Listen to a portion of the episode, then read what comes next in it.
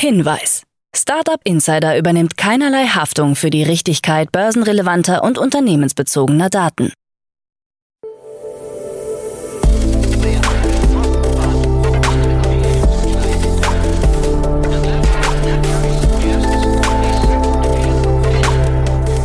Startup Insider Daily. Morgen Update. Einen wunderschönen guten Morgen und herzlich willkommen zu Startup Insider Daily in der Morgenausgabe am Dienstag, den 14. März 2023. Ich bin Nina und freue mich, mit euch jetzt in den Tag zu starten. Und ja, das sind die News des Tages. Schnelle US-Lösung der Silicon Valley Bank Pleite. BaFin schließt deutschen Ableger der Silicon Valley Bank. HSBC übernimmt Silicon Valley Bank UK für ein Pfund. 49 Euro Ticket, Flixbus droht mit Streckenstreichung. Meta plant Twitter-Konkurrenz und TikTok Whistleblower sieht erhebliche Datenschutzmängel. Tagesprogramm. Ja, bevor wir näher auf die Themen eingehen, lasst uns kurz einen Blick auf das heutige Tagesprogramm werfen. Nach dieser Morgenausgabe geht es weiter mit der Rubrik Investments und Exits, wo wir Fabian Krautwurst, Principal bei Cavalry Ventures zu Gast haben. Und er und Jan sprechen über die Finanzierungsrunde von Sun Hero. Um 13 Uhr geht es ja wohl mit dem Thema weiter, das die ganze Startup-Szene seit Freitag komplett aufgewühlt hat. Julian Riedelbauer, Partner und Leiter des deutschen Büros bei JP Bullhound, ordnet für uns die ganzen Ereignisse rund um die Silicon Valley Bank ein. Um 16 Uhr, dann wieder zu den schönen Themen, sprechen wir mit Rethink Ventures über den neuen Fonds, den sie heute verkündet haben. Dazu aber später mehr nach den Nachrichten gelesen von Frank Philipp. Startup Insider Daily. Nachrichten. Schnelle US-Lösung der Silicon Valley Bank Pleite. Aufgrund der Schieflage der Silicon Valley Bank hat sich US-Präsident Joe Biden mit einer Botschaft an die Nation gewandt. Dabei betonte er, dass das Bankensystem der USA sicher und die Spareinlagen auf den Banken nicht in Gefahr seien. Finanzministerin Janet Yellen, Notenbankchef Jerome Powell und die US-Einlagensicherung FDIC gaben eine gemeinsame Stellungnahme ab, in der sie erklärten, dass alle Einleger der Silicon Valley Bank und der Signature Bank in New York vollständig geschützt seien und sie auf ihr gesamtes Geld zugreifen könnten. Der Steuerzahler würde zudem keine Verluste im Zusammenhang mit der Abwicklung der SWB tragen. Biden kündigte außerdem Konsequenzen für jene an, die die Turbulenzen bei der SWB ausgelöst haben. Die SWB war am Freitag nach einer gescheiterten Notkapitalerhöhung vorübergehend geschlossen und unter staatliche Kontrolle gestellt worden, was weltweit für Unruhe bei Banken und Turbulenzen an den Aktienmärkten sorgte. BaFin schließt deutschen Ableger der Silicon Valley Bank. Der im Jahr 2018 gegründete deutsche Ableger der Silicon Valley Bank ist von der Bundesanstalt für Finanzdienstleistungsaufsicht für den Verkehr mit der Kundschaft geschlossen worden, nachdem sie ihre Liquiditätsanforderungen nicht erfüllen konnte. Die Filiale durfte in Deutschland nur Kredite vergeben und keine Einlagen annehmen. Laut BaFin verfügt die deutsche Silicon Valley Bank über keine systematische Relevanz. Von einer Bedrohung für die Finanzstabilität geht die Finanzaufsicht ebenfalls nicht aus. Da das Institut keine Spareinlagen annehmen durfte, hat das sogenannte Moratorium, also die Schließung der Silicon Valley Bank für den Verkehr mit Kunden, keine Auswirkungen auf den Einlagensicherungsfonds der deutschen Banken.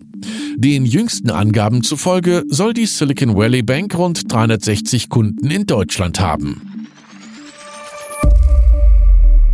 HSBC übernimmt Silicon Valley Bank UK für einen Pfund.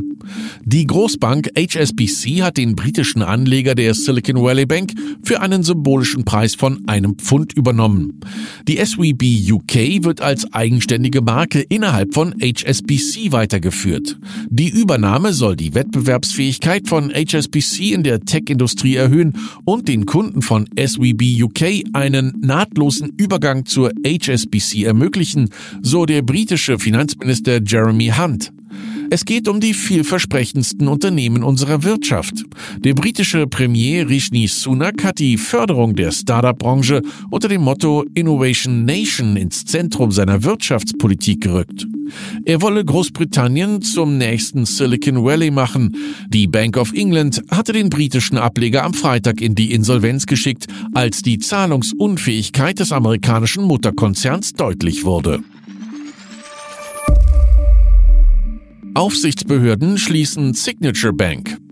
New Yorker Aufsichtsbehörden haben die Signature Bank geschlossen. Dem US-Finanzministerium nach sollen alle Anleger entschädigt werden.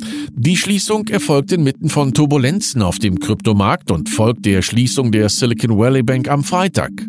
Wie Silvergate, das am 8. März zusammenbrach, verfügte Signature über ein Netzwerk, mit dem Kryptounternehmen Dollar in Echtzeit transferieren konnten. Signature verfügte zum 31. Dezember 2022 über Einlagen in Höhe von 88,59 Milliarden Dollar. Das New Yorker Department of Financial Services hat die Bank in Besitz genommen. 49-Euro-Ticket, Flixbus droht mit Streckenstreichung. Das Fernbusunternehmen droht bei Einführung des geplanten 49-Euro-Tickets damit, Strecken zu streichen, sofern das Flix-Angebot nicht selbst Teil des Tickets wird. Flixbus-Chef André Schwemmlein zufolge könnten bis zu 20 Prozent des Gesamtangebots in Deutschland wegfallen. So würde sich das Fernbusangebot in 150 deutschen Städten verschlechtern oder ganz gestrichen. Mit Bundesverkehrsminister Volker Wissing habe man viele Gespräche geführt und dabei positive Signale verspürt. Bereits nach dem Auslauf des 9-Euro-Tickets hätte Schwemmlein der Bundesregierung angeboten, die Fernbusse in das neue Ticket mit einzubeziehen. Wir streben mit der Beteiligung kein Zusatzgeschäft an, so der Gründer. Es gehe vielmehr darum, den Kunden ein attraktives Angebot zu machen und eine neuerliche Wettbewerbsverzerrung zu verhindern. Meta plant Twitter-Konkurrenz. Der Meta-Konzern Facebook plant im Rahmen weiterer Umstrukturierungen den Start eines neuen sozialen Netzwerks namens Threads. Das Ziel ist es, einen neuen Ort für Kurznachrichten zu schaffen und somit Twitter direkte Konkurrenz zu machen. Threads soll auch in die bereits bestehenden Facebook-Apps integriert werden. Als dezentral aufgebauter Dienst könnte Threads auch der Twitter-Alternative Mastodon Konkurrenz machen. Die indische Website Money Control, die am Freitag als erste über das Projekt berichtet hatte, mutmaßte aber, dass die Meta-App auch mit Mastodon und ähnlichen Angeboten kompatibel sein könnte. Cerebral teilt Gesundheitsdaten mit Google, Meta und TikTok. Das Startup Cerebral hat über Tracker in einer App anscheinend sensible Gesundheitsdaten von mehr als 3,1 Millionen Patienten in den USA mit mehreren Tech-Konzernen geteilt. Google, Meta und TikTok sollen zu den Empfängern gehören. Zu den geteilten Informationen gehörten unter anderem Details zu psychischen Erkrankungen und medizinischen Behandlungen. Das Unternehmen hat die Weitergabe der Daten nach eigenen Angaben mittlerweile gestoppt und will die betroffenen Kunden informieren. Cerebral erlangte mit seinen Telemedizindiensten in der Corona-Pandemie große Beliebtheit, war aber in Deutschland bislang noch nicht aktiv. TikTok Whistleblower sieht erhebliche Datenschutzmängel. Ein ehemaliger Mitarbeiter von TikTok behauptet, dass die Datenschutzmaßnahmen des Unternehmens in den USA erhebliche Mängel aufweisen. Der Whistleblower erläutert weiter, dass TikTok den Zugriff auf Nutzerdaten, darunter Standortdaten und biometrische Daten, nicht ausreichend einschränken würde. Auch sollen sensible Daten von US-Bürgern an chinesische Server gesendet worden sein. TikTok hat die Vorwürfe zurückgewiesen und betont, dass das Unternehmen sich an US-Datenschutzgesetze halte. Zudem sei der Whistleblower nur ein halbes Jahr lang angestellt gewesen und habe das Unternehmen angeblich verlassen, bevor das Projekt Texas abgeschlossen wurde. Der Zeitpunkt der Vorwürfe ist für TikTok dennoch ungünstig, da TikToks CEO Shu Shu am 23. März vor dem Repräsentantenhaus aussagen wird. Apple Streit um AR-Brille.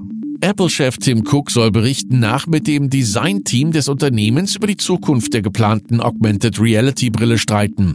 Im Kern soll es dabei um die Frage gehen, ob die Brille eher als Zubehör für iPhones oder als eigenständiges Gerät vermarktet werden soll. Cook soll sich für eine Integration mit dem iPhone ausgesprochen haben, während das Design-Team eine eigenständige Vermarktung bevorzugen soll. Eine erste Apple-Brille soll in diesem Jahr auf den Markt kommen.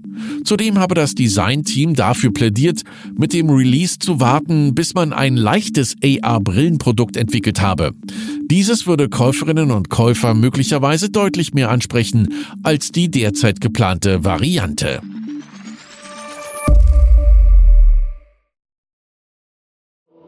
Startup Insider Daily. Kurznachrichten.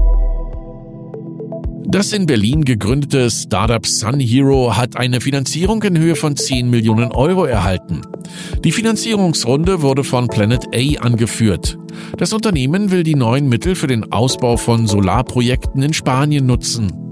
Sun Hero setzt dabei auf eine neuartige Technologie, die den Wirkungsgrad von Solarzellen verbessern soll. Rethink Ventures hat einen neuen Spezialfonds mit 50 Millionen Euro aufgelegt, der in Startups im Bereich der Mobilität und Logistik investiert. Der Fonds konzentriert sich auf Investments über Seed bis Series A Runden in ganz Europa mit Schwerpunkt auf den Bereich Mobilität, Automotive und Logistik.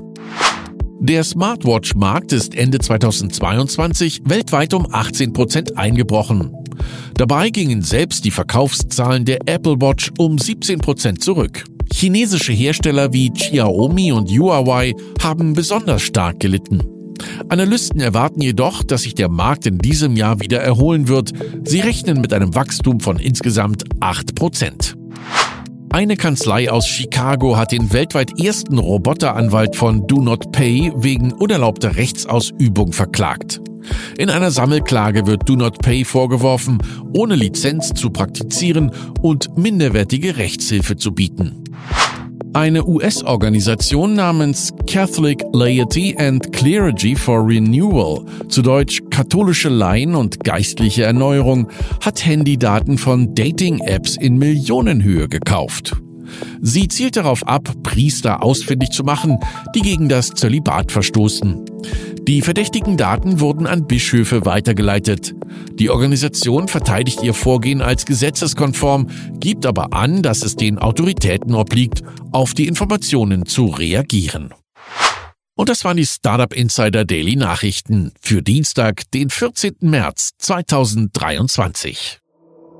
Startup Insider Daily Nachrichten. Die tägliche Auswahl an Neuigkeiten aus der Technologie- und Startup-Szene. Ja, das waren schon die Nachrichten des Tages, moderiert von Frank Philipp. Vielen Dank. Und jetzt zu unserem Tagesprogramm für heute.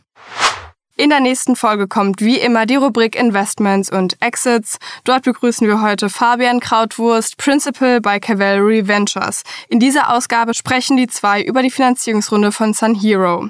Das Solar-Startup hat in einer von Planet A und Vorwerk Ventures angeführten Series A-Runde 10 Millionen Euro eingesammelt und verfügt damit über insgesamt 13,5 Millionen Euro an Kapital. Auch Redstone und Speed Invest haben sich an der Runde beteiligt. Sun Hero bietet Verbraucherinnen und Verbrauchern eine einfache Möglichkeit, Photovoltaik-Solarsysteme auf ihren Häusern zu installieren. Also solltet ihr nicht verpassen, in der Folge nach dieser Folge gibt's dann die ganzen Infos zu der Series A. In der Mittagsfolge sprechen wir dann mit Julian Riedelbauer, Partner und Leiter des deutschen Büros bei JP Bullhound. Ja, wie bereits gesagt, er ordnet für uns die ganzen Ereignisse rund um die Silicon Valley Bank ein. Was bedeutet diese Krise für Startups? Wen betrifft es überhaupt? Was lernen wir aus solchen Ereignissen und wie geht es jetzt vor allem weiter? Dazu später mehr um 13 Uhr, also eine Folge, die ihr nicht verpassen solltet. Ja, und in unserer Nachmittagsfolge begrüßen wir dann Jens Klein, Co-Founder und General Partner von Rethink Ventures bei uns im Podcast. Der VC verkündete heute seinen 50 Millionen Euro Spezialfonds, der die Zukunft von Mobilität und Logistik neu gestalten soll. Die erste Fondsgeneration konzentriert sich auf die Seed bis Series A Investitionen in ganz Europa mit Schwerpunkt auf Innovatoren in den Bereichen Mobilität, Automobil und Logistik. So viel dann zu der Folge um 16 Uhr. Und das war es jetzt auch erstmal von mir, Nina Weidnauer. Ich wünsche euch noch einen wunderschönen Start in den Tag und wir hören uns dann morgen wieder. Macht's gut!